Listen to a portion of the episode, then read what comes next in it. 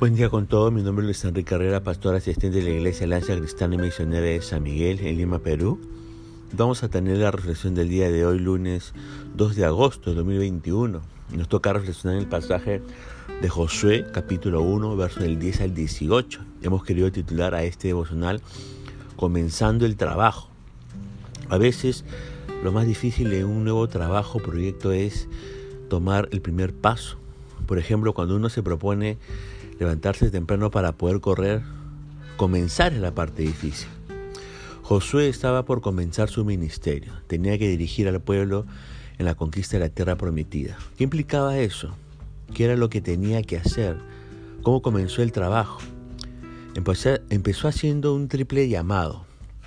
Veamos cada uno de los aspectos o elementos del llamado para ver qué podemos aprender de ellos. El primer llamado fue un llamado a la preparación, ahí en el versículo 11 y fue dirigido a los, entre comillas, oficiales del pueblo en el versículo 10, y por medio de ellos a todo el pueblo de Israel. Debían prepararse para el trabajo que tenían por delante. ¿Cómo debían hacerlo? Bueno, alistando la comida. Por eso dice el verso 11, preparaos comida. Y la palabra comida en hebreo significa carne, especialmente carne obtenida de la casa. ¿Por qué necesitaban comida? Bueno, podemos señalar dos razones. La primera razón es que pronto empezarían a marchar otra vez. Iban a cruzar el río Jordán e ingresar a poseer la tierra. Para ello necesitaban ser fuertes y para ser fuertes tenían que comer bien.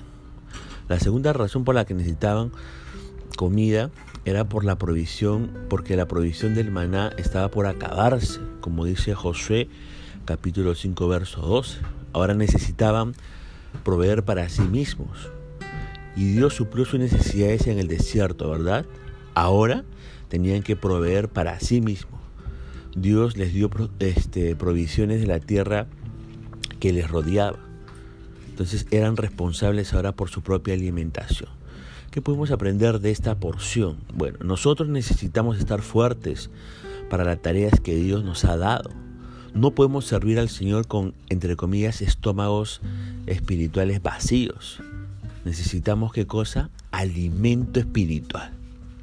¿Y de dónde obtenemos o, obtendremos eso? ¿De dónde obtendremos el alimento espiritual? Primero Pedro capítulo 2 versos dice que no tenemos que alimentarnos de la palabra de Dios. Eso quiere decir que tenemos que leer la palabra de Dios diariamente.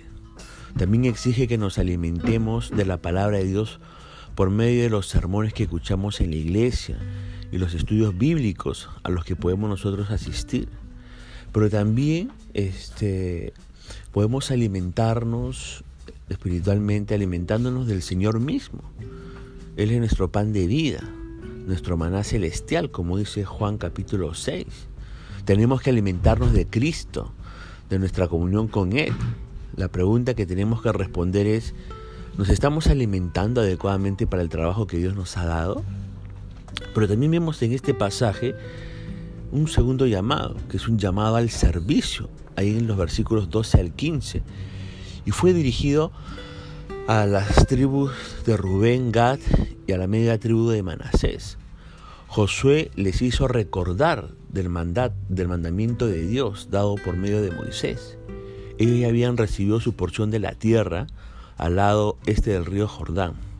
Era una buena tierra para ellos y su ganado. Sin embargo, ellos no debían ubicarse en sus tierras hasta que toda la nación hubiera conquistado toda la tierra prometida y las demás tribus tuvieran su herencia, como dicen los versículos 14 y 15.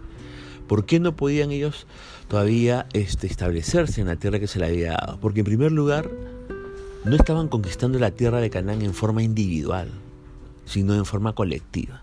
Había un trabajo en equipo que hacer.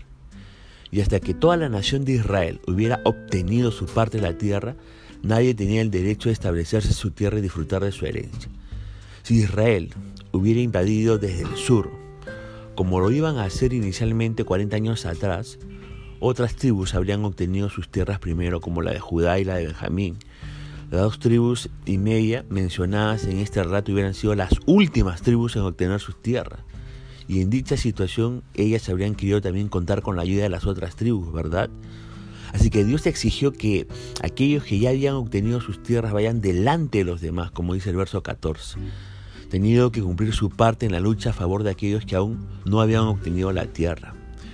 Pero tampoco este, estas tribus podían obtener y establecerse en su tierra en segundo lugar hasta que la tierra había sido completamente conquistada. Nadie estaba seguro. Si las demás tribus fueran derrotadas en su intento de conquistar la tierra, al final rebotaría sobre estas dos tribus y media. Si los cananeos lograban derrotar a las nueve tribus y media, fácilmente derrotarían a ellos también. Aquí podemos nosotros sacar una lección muy importante. ¿Cuál es la lección importante que tenemos que sacar aquí? Que todos debemos luchar juntos. Dios nos llama a compartir la lucha. No estamos peleando una batalla individual, sino una batalla colectiva.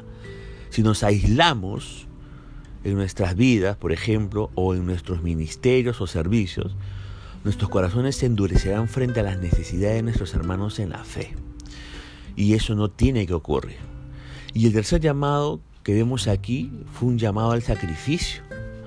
Fíjese que las mujeres y los niños tenían que ser dejados atrás. Y eso no fue nada fácil. Según el capítulo 26 del libro de números, estas dos tribus y medio tenían entre ellas más de 100.000 soldados. De estos 100.000 soldados, solo 40.000 cruzaron el Jordán, como dice Josué capítulo 4, verso 3. Eso significa que quizás los soldados más jóvenes quedaron atrás para cuidar a las mujeres y a los niños. Sin embargo, aún así fue un gran sacrificio para los 40.000 que cruzaron el Jordán. Después de 40 años en el desierto, querían establecerse con sus familias y dejar de peregrinar, pero Dios les llamó a hacer un último esfuerzo y sacrificarse para el bien de los demás. Tuvieron que sacrificar sus familias, las esposas e hijos. Tuvieron que sacrificar su propiedad, tanto las tierras como el ganado. Tuvieron que sacrificar su comodidad. No podían establecerse todavía y disfrutar su herencia. Tuvieron que sacrificar sus vidas yendo a la guerra. ¿Cuántos de ellos volverían a casa después? Habría sido quizás muy fácil para ellos hacer toda clase de excusa quizás hasta sugiriendo que sería mejor que ocuparan un lugar menos visible en la conquista. Sin embargo, habla bien de ellos que no trataron de excusarse. Aún de haberlo hecho, ni Dios ni Josué habrían aceptado sus excusas. Ellos tenían que ir a pelear y estar a la vanguardia de la, de la lucha yendo al frente de los demás. Tenían que sacrificarse por el bien de todos. Lo hermoso es que al final recibieron una gran recompensa. Nadie atacó a sus familias, toda la tierra fue conquistada, obteniendo así de paso seguridad para ellos también. Ganaron el respeto y el cariño del resto de la nación y al final llevaron consigo muchos despojos de la guerra. ¿Qué lección podemos aprender de todo este último relato? Eso es lo mismo, eso es lo mismo hoy en día. Si vamos a servir al Señor, habrá un elemento de sacrificio. ¿Y cuál es ese elemento de sacrificio que tenemos nosotros que tener? Bueno, nuestro tiempo, nuestra energía, nuestra vida familiar, etc. El Señor pide eso de nosotros. Vea usted Lucas capítulo 14, verso 26. Se nos pide que nuestro servicio sea también como una especie de sacrificio.